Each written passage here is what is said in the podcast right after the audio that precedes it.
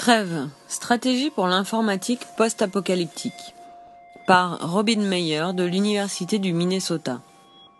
Dans leur travail d'étude, Voler en accord, la reconnaissance sexuelle des moustiques, Gabriella Gibson et Ian Russell de l'Université de Greenwich ont découvert un phénomène qui les a beaucoup inspirés. Les moustiques mâles changent leur bourdonnement afin de simuler celui des femelles moustiques. Cette synchronisation de battements d'ailes s'approche à quelques millisecondes, voire moins, l'un de l'autre. Les auteurs suggèrent que ce phénomène facilite l'habilité des moustiques à copuler en vol.